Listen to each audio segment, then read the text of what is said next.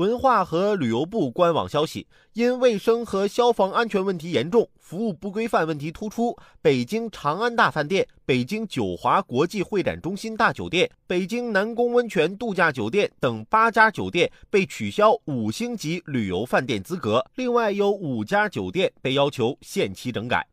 这不是五星级酒店第一次因为严重的卫生消防安全问题以及服务不规范问题而遭到摘星处理。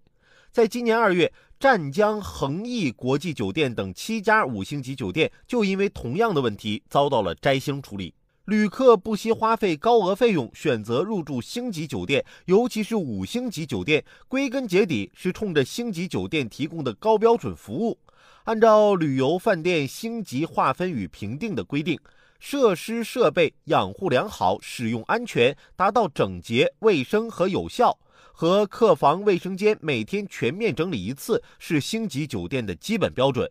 而且。公共场所卫生管理条例及其实施细则、住宿业卫生规范、旅店业卫生标准、食饮具消毒卫生标准等法律法规和卫生规范标准，对酒店保洁作业均有明确规定。公共场所经营者提供给顾客使用的用品用具，应当确保卫生安全；可以反复使用的用品用具，应当一客一换。按照有关卫生标准和要求清洗、消毒、保洁，禁止重复使用一次性用品用具。清洗消毒饮具、盆桶、拖鞋、清洁工具的设施应当分开并专用，防止交叉污染。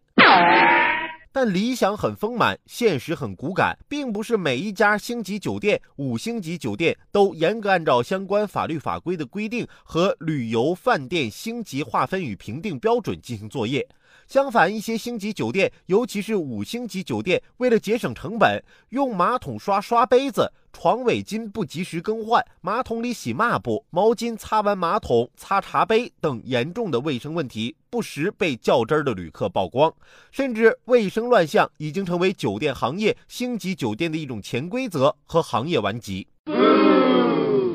星级酒店卫生乱象丛生，与其高额收费和相关服务标准严重不符。原因有很多，既有酒店在卫生保洁上的投入不足，也与酒店对卫生保洁工作不重视有关。但究其根源，是星级酒店违法违规成本太低，对星级酒店起不到应有的遏制和震慑作用。根据以往各地对星级酒店卫生丑闻事件处理情况来看，基本上是罚款两千元了之。这还不够星级酒店一晚的房费，反过来只会纵容星级酒店卫生乱象。